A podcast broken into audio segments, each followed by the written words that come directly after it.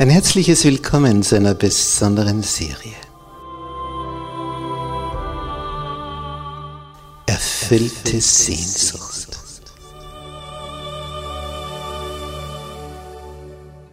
Die Welt der Bibel.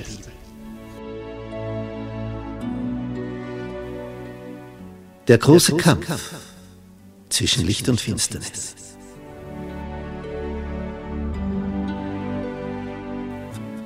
Vom Schatten zum Licht.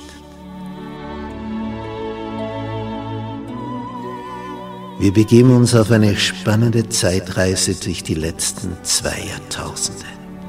Von der Auferstehung Jesu bis zu seiner Wiederkunft.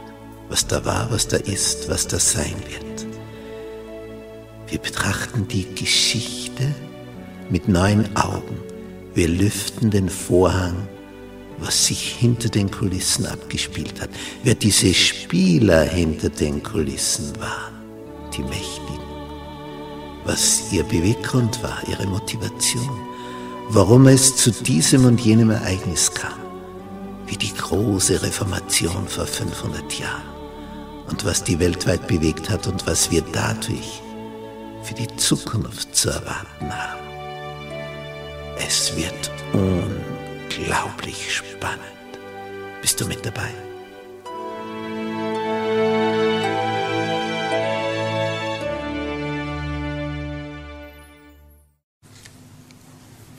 Gnade sei mit euch und Friede von Gott unserem Vater und dem Herrn Jesus Christus. In unserer Serie über das Buch Der große Kampf Neuausgabe vom Schatten zum Licht betrachten wir heute Kapitel 27. Erweckungen der Neuzeit. Geschichtlich gesehen ist die Neuzeit eine, die schon lang vorüber ist. Nämlich die Neuzeit hat begonnen mit der Entdeckung Amerikas 1492. Und das geht dann ungefähr so bis in die Zeit der französischen Revolution.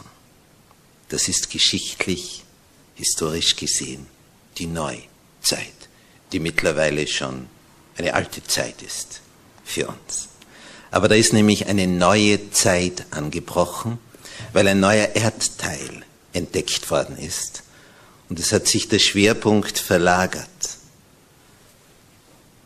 in der ganzen Geschichte Europas, weil man von da an hinaus gesegelt ist auf die Meere und die Welt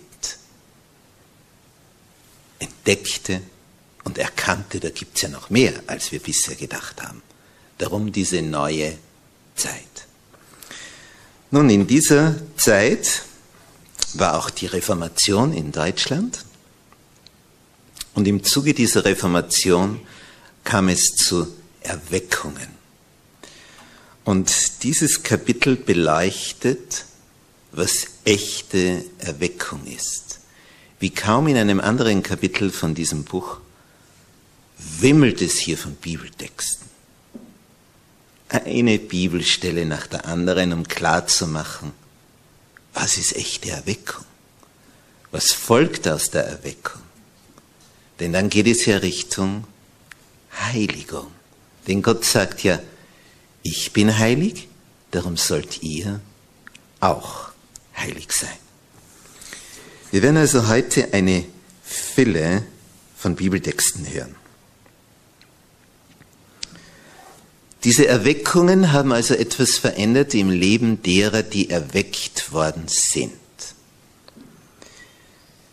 Das führt zu einer Wandlung des Wesens, zu einer Veränderung des Lebens. Und dieser Einfluss von jedem Einzelnen, der erweckt wurde, das hat sich dann natürlich dort wieder bemerkbar gemacht, wo diese Menschen in die Kirche gegangen sind. Denn jeder Erweckte, jeder aktiv gewordene, das wird sichtbar, das wird spürbar und das ist ansteckend. Im Negativen das Gleiche. Nun, diese Zeit, wo also solche Erweckungen geschehen sind, das hat sich sehr fruchtbar ausgewirkt. Es ist das, was der Apostel Paulus sagt in seinem zweiten Brief an die Korinther in Kapitel 7, wo es heißt in Vers 10, denn die Traurigkeit nach Gottes Willen oder die Betrübnis nach Gottes Willen wirkt zur Seligkeit eine Reue, die niemanden reut. Denn der Erweckung geht etwas voraus, die Erkenntnis, ja du meine Güte, was hab denn ich getan? Wenn ein Mensch so unterwegs ist, dass er sagt, so schlecht bin ich auch wieder nicht, dann können wir sicher sein, der ist noch nicht erweckt. Der schläft noch tief und fest. Aber der Erweckte, der ist erschreckt über, über die Tiefen seines eigenen Abgrunds, wo er sich da bewegt hat. Der möchte, der möchte raus aus diesem Sumpf. Der schreckt sich, wo er hingegangen ist. Und er möchte weg von dort, umkehren, ein neues Leben führen. Die Traurigkeit nach Gottes Willen, wenn wir so betrübt sind über diese Vergangenheit, wie wir da gelebt haben, wie wir da unterwegs waren, das wirkt zur Seligkeit eine Reue, eine Umkehr. Da ist das griechische Wort Metanoia. Da kommt es zu einem Nachdenken, wörtlich. Und zu einem Umdenken und zu einem Neudenken.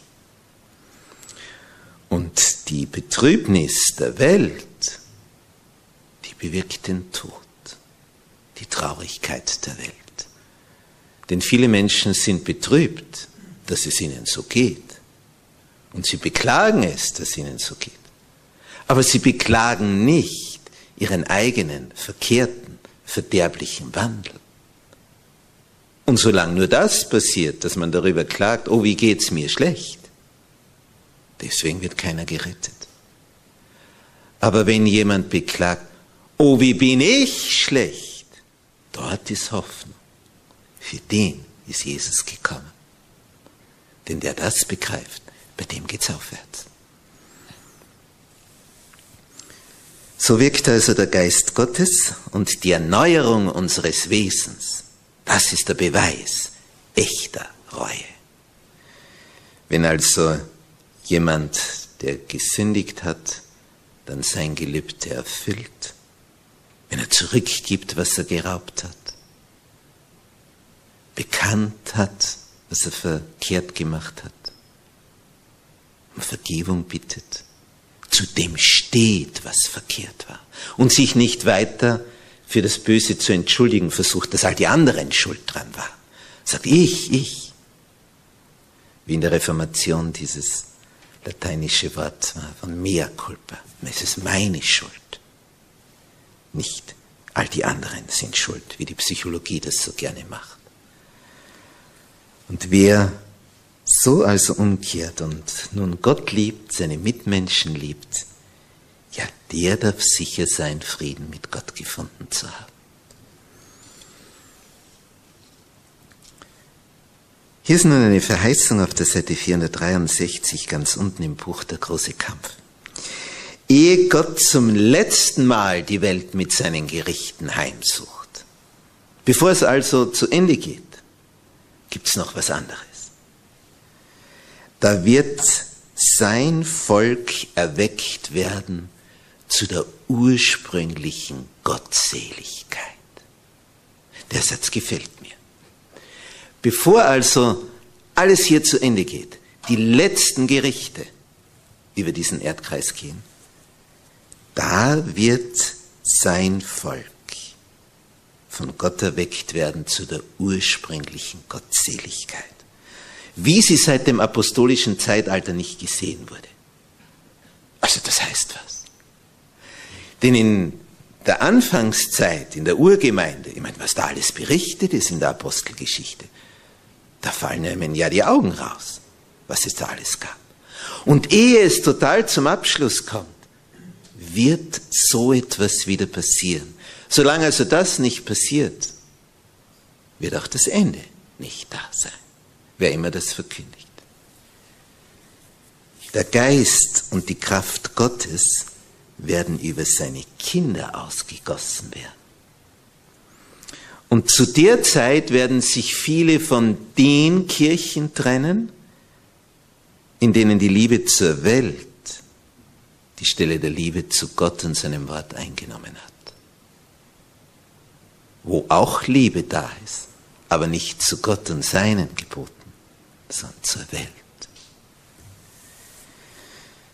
Nun, das ist also verheißen, so eine Erweckung zu ursprünglicher Gottseligkeit. Was macht dann der Feind, wenn er das weiß? Da heißt es auf Seite 464, der Seelenfeind möchte dieses Werk gern verhindern. Und was wird er deswegen tun? Ehe die Zeit dieser Bewegung anbricht, also Erweckung zu ursprünglicher Gottseligkeit, wie sie seit den Aposteln nicht mehr gesehen wurde. Der Seelenfeind wird, ehe die Zeit dieser Bewegung anbricht, versuchen, diese Geistausgießung zu verfälschen.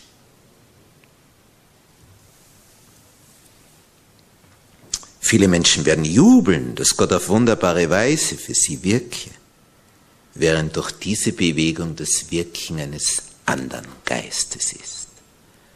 Ein fremdes Feuer. Es wird also Satan versuchen, in religiösem Gewande seinen Einfluss über die ganze christliche Welt auszubreiten. Das erleben wir seit ungefähr 100 Jahren.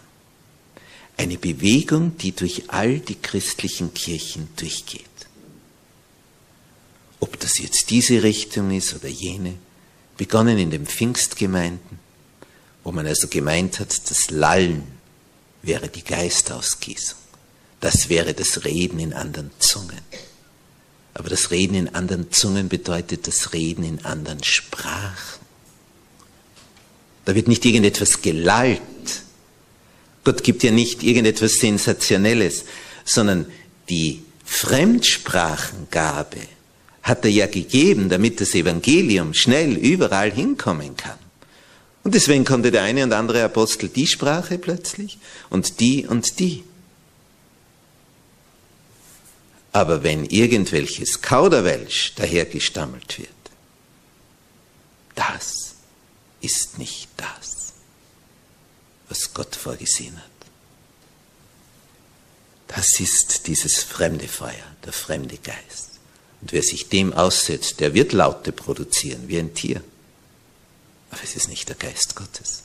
Und Paulus sagt ja, wenn so etwas eintritt, dass jemand in einer anderen Sprache etwas verkündigt, eine Botschaft hat, dann soll das nur dann geschehen, wenn es auch jemand gibt, der das übersetzen kann, dass man es versteht. Sonst ist es ja sinnlos. Macht keinen Sinn, wenn es keiner versteht.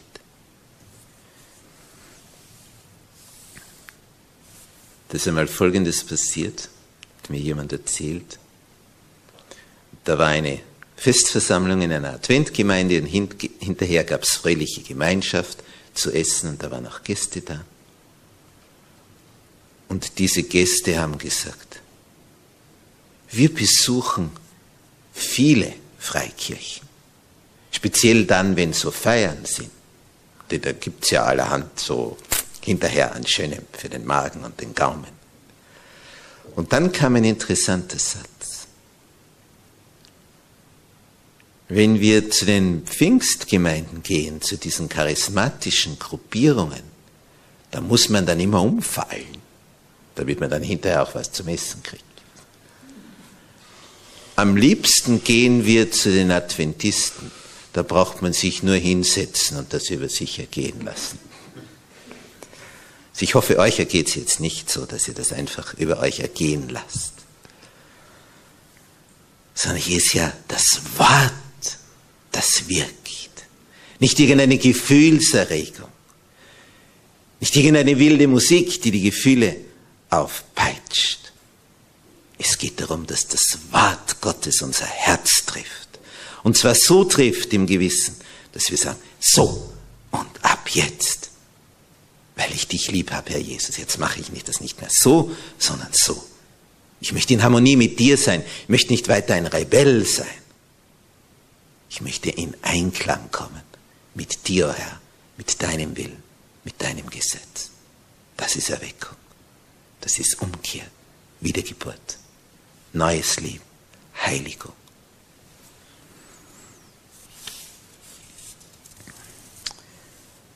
Nun hört man heutzutage immer wieder, Christus habe durch seinen Tod das Gesetz abgeschafft. Und jetzt seien die Menschen frei von allen Anforderungen. Jetzt gilt nur mehr Liebe. Fertig. Und dann weiß man schon wie und was.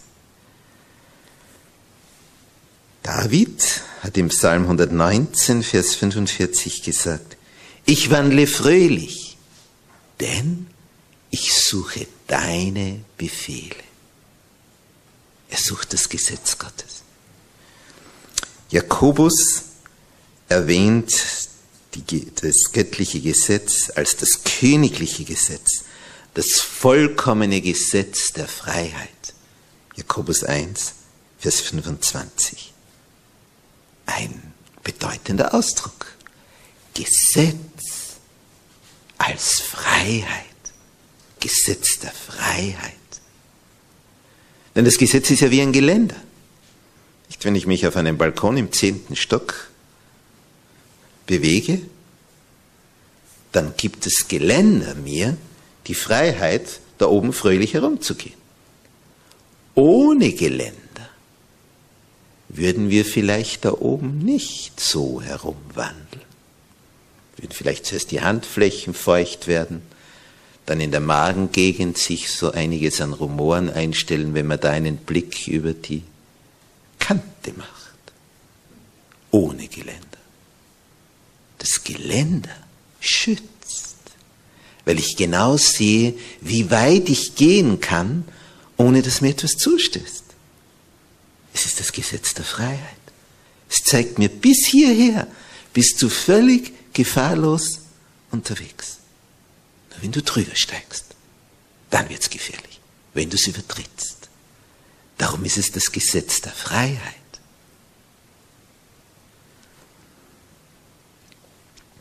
Wenn es jetzt möglich gewesen wäre, Gottes Gesetz zu verändern oder zu beseitigen, wozu wäre dann Christus gestorben? Dann wäre das alles nicht mehr nötig gewesen. Dann ändert man einfach das Gesetz und dann passt du da dazu. Aber weil es nicht veränderbar ist, ich der Herr wandle mich nicht, heißt es in der Schrift. Deswegen musste Jesus sterben, damit es möglich wurde, dass wir wieder in Einklang kommen, weil er um uns wirbt.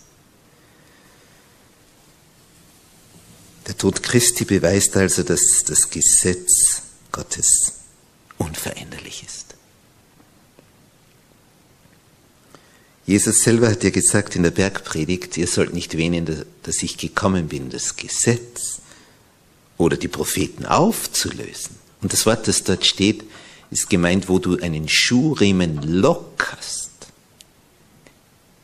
Also ich bin nicht einmal gekommen, das zu lockern, dass es nicht mehr so fest ist. Er sagt, bis das Himmel und Erde zergehe, wird nicht zergehen der kleinste Buchstabe noch ein Tüpfelchen vom Gesetz, das Jota, bis dass das alles geschieht. Matthäus 5, Vers 17 und 18. Und wie hat Jesus das angekündigt im Psalm 40, Vers 9? Deinen Willen, mein Gott, tue ich gern. Und dein Gesetz habe ich in meinem Herzen. Ich tue das gern, bin nicht weiter Rebell. Das Gesetz Gottes ist die Offenbarung des göttlichen Willens und des göttlichen Wesens. Eine Kostbarkeit. Nur durch dieses Gesetz wissen wir, wer er ist und wie er ist. Er ist der Maßstab. Da kann man es messen, wer er ist. Gott ist Liebe, sein Gesetz ist Liebe. Und darum antwortet ja Jesus, als er gefragt wird, ja, und was ist das größte Gebot von der ganzen dicken Bibel? von dem allen da drinnen? Und dann erwähnt Jesus genau die Überschriften zu den zwei Gesetzestafeln der zehn Gebote. Nämlich Gott von ganzem Herzen, von ganzer Seele, von ganzem Gemüt zu lieben und den Nächsten wie dich selbst. Das ist das Höchste, das Größte. Und darum sagt Paulus, das Gesetz ist heilig, das Gebot ist heilig, recht und gut. Römer 7, Vers 12. Das Gesetz hat also die Aufgabe, uns einmal zu zeigen, wie der ist, der dieses Weltall regiert. Und darum geht es, wenn man Vergleiche anstellt. Nicht mit den Bösen, die noch unter uns sind, weil da schneiden wir natürlich immer besser ab. Scheinbar. Der erste Schritt in der Versöhnung mit Gott, denn das ist es, was wir brauchen. Versöhnung mit ihm. Das ist die Überzeugung von unserer Sünde. Das kommt nur durchs Gesetz. Denn Sünde ist die Übertretung des Gesetzes. Wenn das Gesetz nicht da ist, gibt es keine Sünde, gibt es keine Übertretung. Nicht, wenn es kein Straßenverkehrsgesetz gibt, dann kannst du es auch nicht übertreten. Dieser Vers, dass die Sünde die Übertretung des Gesetzes ist, hat der Apostel der Liebe, Johannes, in seinem ersten Brief geschrieben. Kapitel 3, Vers 4. Und Paulus schreibt, durch das Gesetz kommt Erkenntnis der Sünde. Römer 3, 20. Das ist der erste große Schritt. Ohne Gesetz keine Sündenerkenntnis. Wenn keine Sündenerkenntnis, keine Umkehr, keine Bekehrung, keine Neugeburt, keine Heiligung, keine Errettung. Wir müssen einmal wissen, wer wir sind und wo wir stehen und darüber erschrecken. Das Gesetz ist also der Spiegel, der uns zeigt, wo wir schmutzig sind. Gleichzeitig sieht aber das Gesetz, nachdem es dir gezeigt hat, wie schmutzig du bist, nicht den Heilwegs, Heilsweg vor. Das Gesetz ist nicht das Waschpulver zur Reinigung, es ist der Spiegel. Und das Pulver, das am weißesten wäscht, ist das Blut Jesu. Das kann uns nur dann diese Sünden weiß waschen. Und so werden wir Teilhaber der göttlichen Natur. Und Johannes sagt in seinem ersten Brief in Kapitel 5, Vers 3, das ist die Liebe zu Gott, dass wir seine Gebote halten. Und dann fügt er etwas hinzu, da fragt man sich, hat er das wirklich so gemeint? Ja, garantiert hat er das so gemeint. Und seine Gebote sind nicht schwer. Seine Gebote sind nicht schwer. Ja, solange wir rebellisch sind, sind sie schwer. Sobald aber jemand in Liebe zu Gott erglüht, ja dann, fragt euch, was gibt's noch? Was kann ich noch tun, o oh Herr? Zeig mir, was, was es noch alles an Richtlinien gibt, denn ich möchte mir eine Freude machen. Dann ist es nicht schwer, wo Liebe ist. Aber ohne Liebe ist es unmöglich.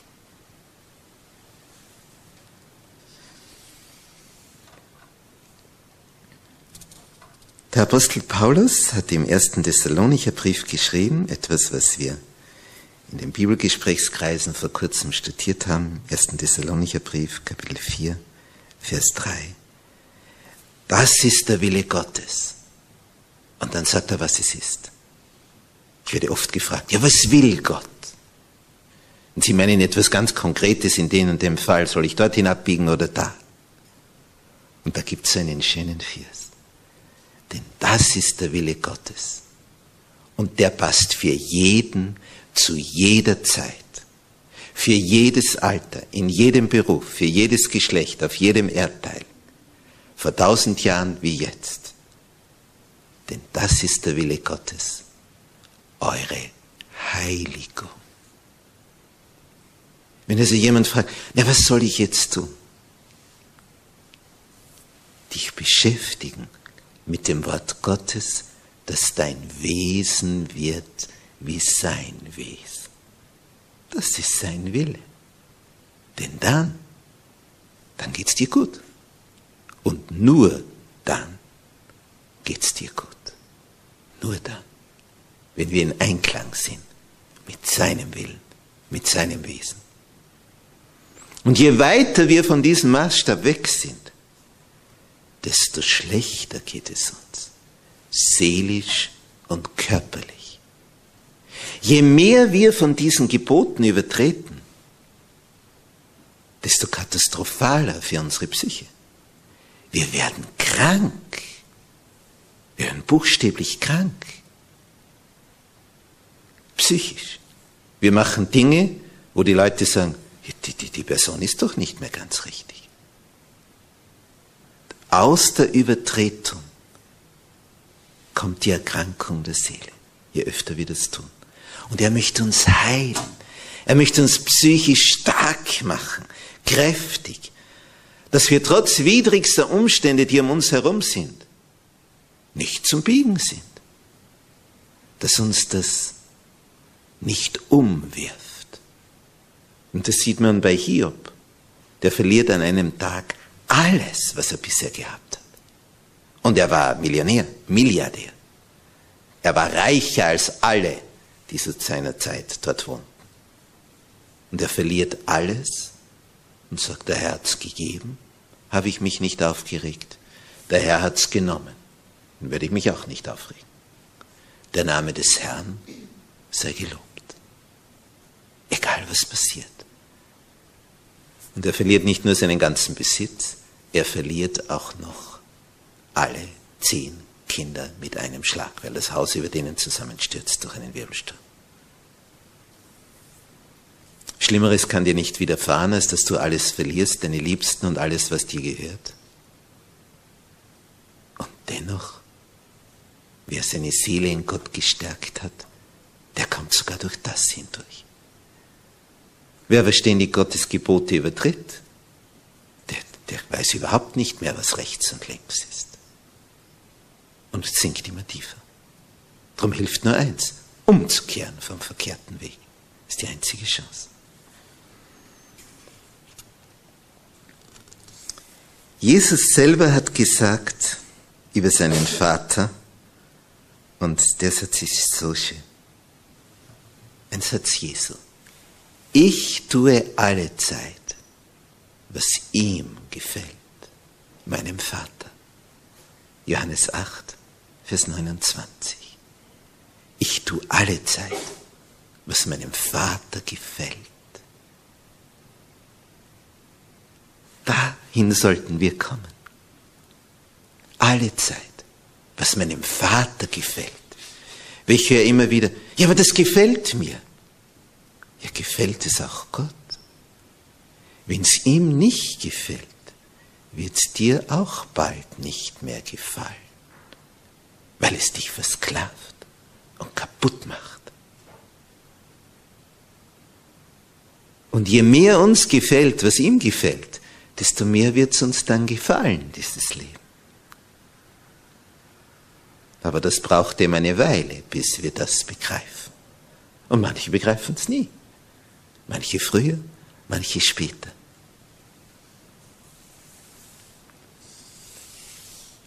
Die Nachfolger Christi sollen also Jesus gleich werden im Wesen. Das ist der Inbegriff des Glücks. Dorthin sollen wir gelangen und dorthin kommen. Wir sollen also mit den Grundsätzen seines heiligen Gesetzes übereinstimmen, in Gleichklang kommen. Wenn man so ein Klavier betrachtet im Innenleben, wenn man den Deckel aufmacht, dann sieht man da Saiten.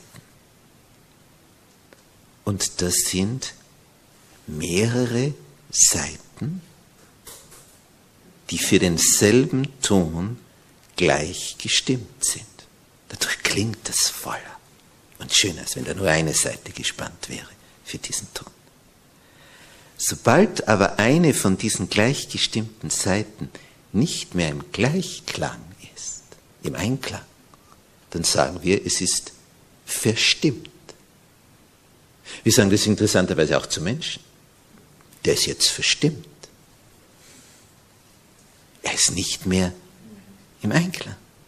Er ist verstimmt. Und wie geht's ihm dabei? Es geht immer darum, dass wir im Einklang sind mit der göttlichen Seite. Die gibt die Stimmung vor. Es geht darum, sich da einzustimmen. Ja, was willst du? Es soll ja stimmig sein, wie wir sagen. Das ist sein Ziel mit uns, dass wir im Einklang mit ihm kommen. Dann geht's Leben aufwärts. Und nur so. Und was, was wir auch immer probieren, wo wir sagen, na, warum soll ich das? Und ich will das aber so und ja, mach es. Du wirst hier sehen, wie verstimmt du dann am Ende bist. Es klingt so, dass man es am Ende nicht mehr hören kann. So ein Klavier, wenn man drauf spielt. Und solche Menschen sind dann nicht mehr zum Aushalten, weil sie so verstimmt sind. Der Himmel möchte mehr für uns. 2. Petrusbrief, Kapitel 1. Lasst uns das aufschlagen. 2. Brief des Petrus, Kapitel 1.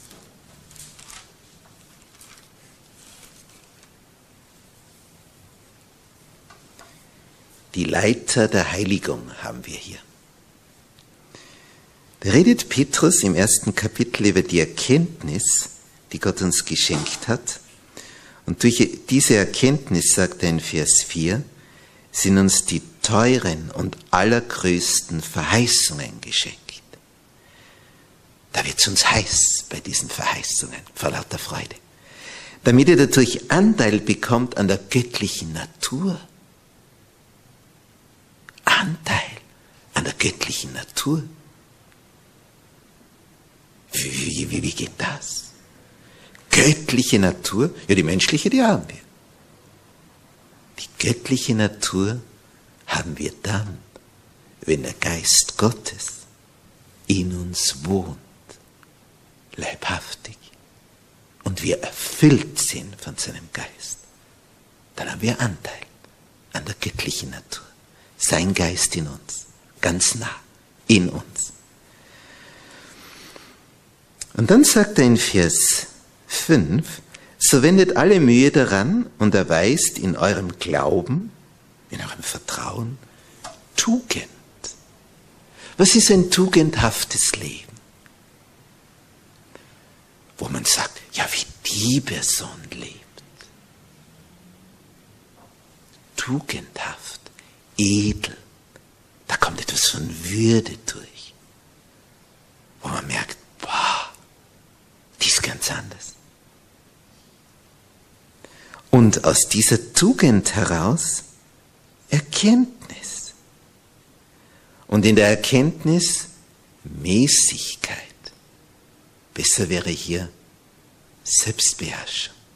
Das verstehen wir kräftiger. Und in dieser Selbstbeherrschung Geduld, stärker Ausdauer.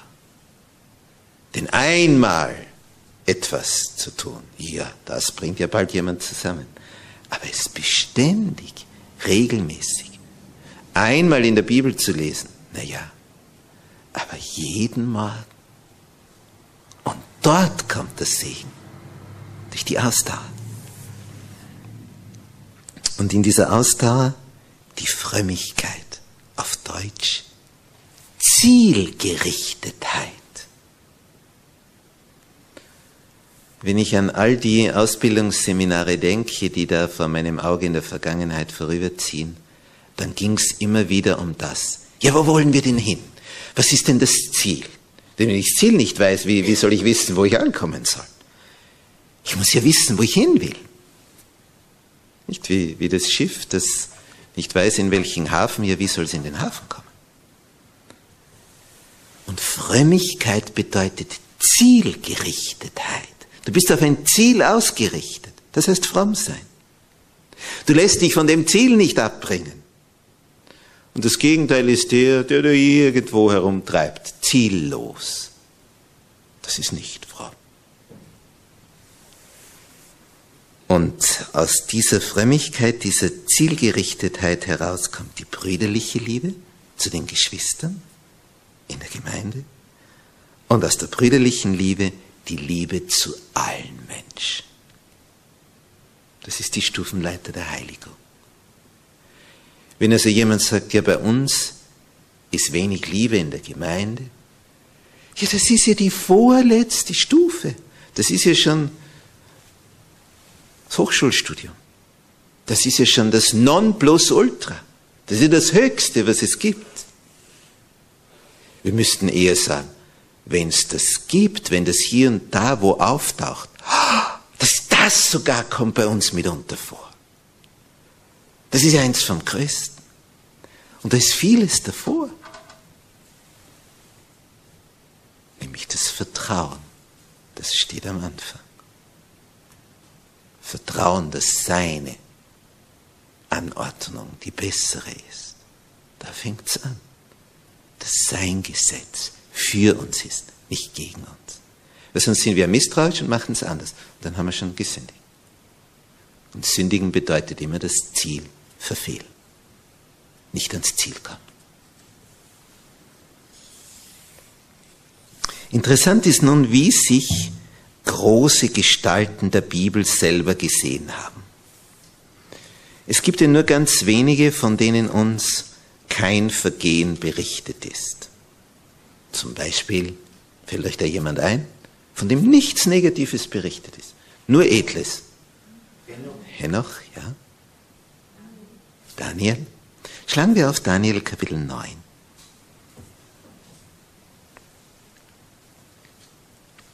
In diesem Kapitel 9 betet Daniel. Es ist eines der längsten Gebete, das wir in der Bibel überliefert haben. Und das sagt er in Vers 18 im zweiten Teil. Wir liegen vor dir mit unserem Gebet und vertrauen nicht auf unsere Gerechtigkeit, sondern auf deine große Barmherzigkeit.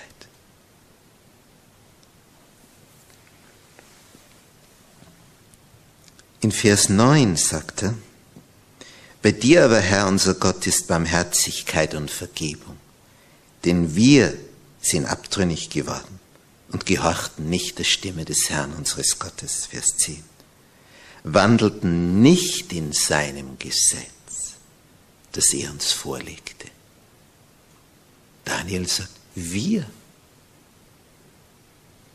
Man würde meinen, er würde beten, die, diese bösen Israeliten, die wandelten nicht in deinem Gesetz, im Gegensatz zu mir, Daniel, der ich der Edle und Gute bin.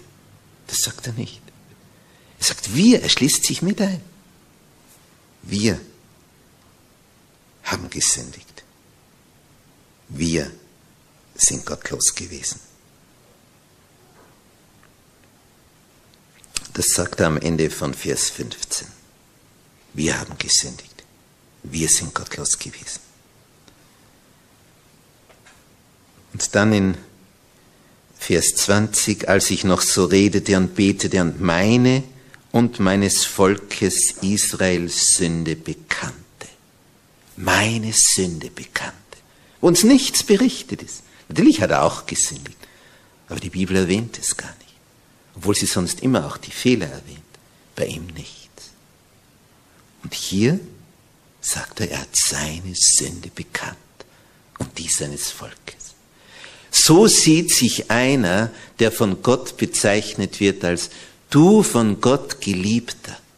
Der ist ja ein, ein geistlicher Star, ein Stern.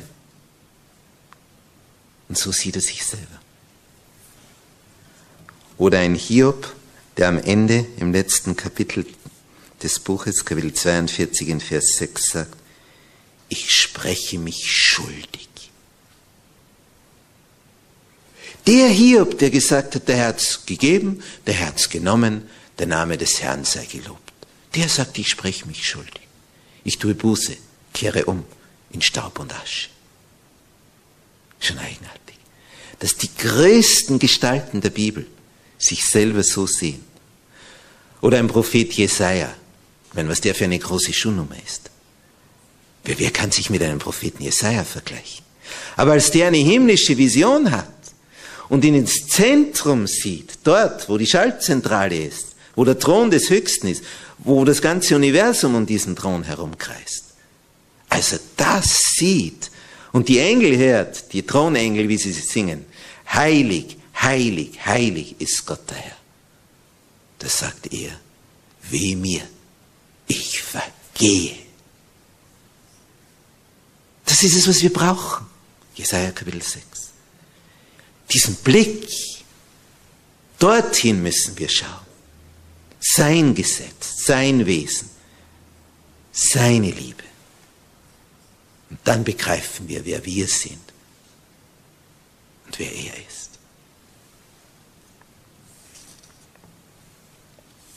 Oder wenn man denkt, unter den zwölf Aposteln stand keiner Jesus so nahe und hat keiner so die Liebe verstanden wie Johannes. Nicht beim Abendmahl. Er lehnt sich an Jesu Brust, kuschelt bei Jesus. Das ist Johannes. Weil der Petrus zeigt ihm mit Blick, frag du, wenn du hast einen speziellen Draht, nicht? Du bist ja da an der, an der Brust Jesu. Und als Jesus diesem Johannes, dem reif gewordenen Johannes, knapp vor seinem Tod auf der Insel Patmos erscheint, was ist die Folge? Da war Johannes am reifsten, hat am tiefsten verstanden, wer Jesus ist. Und als er Jesus sieht, fällt er um wie tot. Begreifen wir, wer wir sind und wer er ist? Aber er möchte uns dorthin führen, zu diesem Wesen. Das ist sein Ziel. Das ist Erweckung.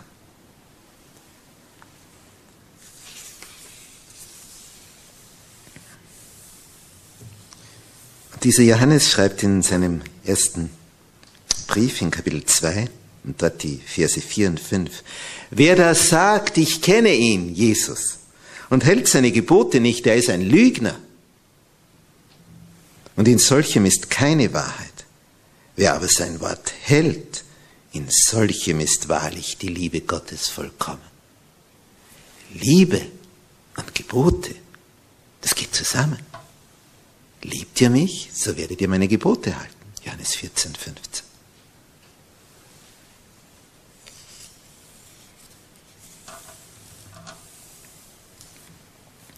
Paulus wird ganz konkret im ersten Korintherbrief Kapitel 6, weil es in Korinth in der Gemeinde dort so allerhand Dinge gab, die vorgefallen sind. Da sagt er, ja, wisst ihr nicht? Wisst ihr das nicht? Ich habe es euch doch gesagt. Wisst ihr nicht, dass euer Leib ein Tempel des Heiligen Geistes ist? Durch den Geist habe ich Anteil an der göttlichen Natur. Da ist Gott in mir und da meine ich, er sieht etwas nicht, was ich tue, wenn er in mir ist. Ihr seid teuer erkauft, preist Gott an eurem Leibe durch einen Lebensstil. Was ihr tut, was ihr daran lasst, was ihr hineinlasst bei eurem Mund, was ihr hineinlasst bei euren Augen, was ihr hineinlasst bei euren Ohren. Überlegt doch, was ihr tut. Es ist ja der Geist Gottes in euch. Ihr seid ja der Tempel des Geistes. Wollt ihr euren Tempel beschmutzen? So verrückt werdet ihr doch wohl nicht sein. Das will ich Ihnen mitteilen. Hier ist ein Satz auf Seite 475. Der Mensch, dessen Leib ein Tempel des Heiligen Geistes ist, der also diesen Geist Gottes eingelassen hat, der wird sich nicht durch eine verderbliche Gewohnheit zum Sklaven machen lassen. Denn durch eine verderbliche Gewohnheit wirst du schon versklavt. Denn was du immer wieder verkehrt machst, knechtet dich. Das ist das Gegenteil von Freiheit. Befrei dich. Und dann steht hier ein Satz, der macht mich auch nachdenklich. Heutzutage ist das ja so von Amerika rübergekommen, dieser Begriff von Hobbys. Und so manche geben ja für Hobbys ganz schön was aus. Ich kam einmal in ein Untergeschoss von einem Einfamilienhaus. Der ganze Kellerbereich war eine einzige Anlage einer Modelleisenbahn. Boah, da ist alles gefahren, hat sich alles bewegt, du hast nur so geschaut. Wie in einem Museum war das Ganze. Tut nichts Böses. Er spielt einfach mit der Eisenbahn. Und natürlich hat das einiges gekostet. Und da steht jetzt, bekenntliche Christen geben alljährlich ungeheure Summen aus für nutzlose Liebhaberei. Nutzlos. Während gleichzeitig Menschen aus Mangel am Brot des Lebens, Mangel am Wort Gottes, zugrunde gehen. Und sie haben da ihr Hobby, das sie pflegen. Das muss nichts Böses sein. Aber es ist so nutzlos ausgegeben, das Geld, für etwas. Sie berauben Gott an Gaben und Opfern und geben dafür mehr aus, als sie auf den Altar des Herrn legen. Und im Himmel wird es betrachtet. Und Gott sieht, wie viel er wert ist. Wie viel für das Hobby, für die Liebhaberei ausgegeben wird. Spüren wir wieder, was da im Deutschen steht. Liebhaben. Das habe ich lieb. Ob nicht für manchen das Hobby, das er lieb hat. Die Liebe zu Gott überragt hat. Denn wofür wir das Geld ausgeben, dort ist unsere Liebe.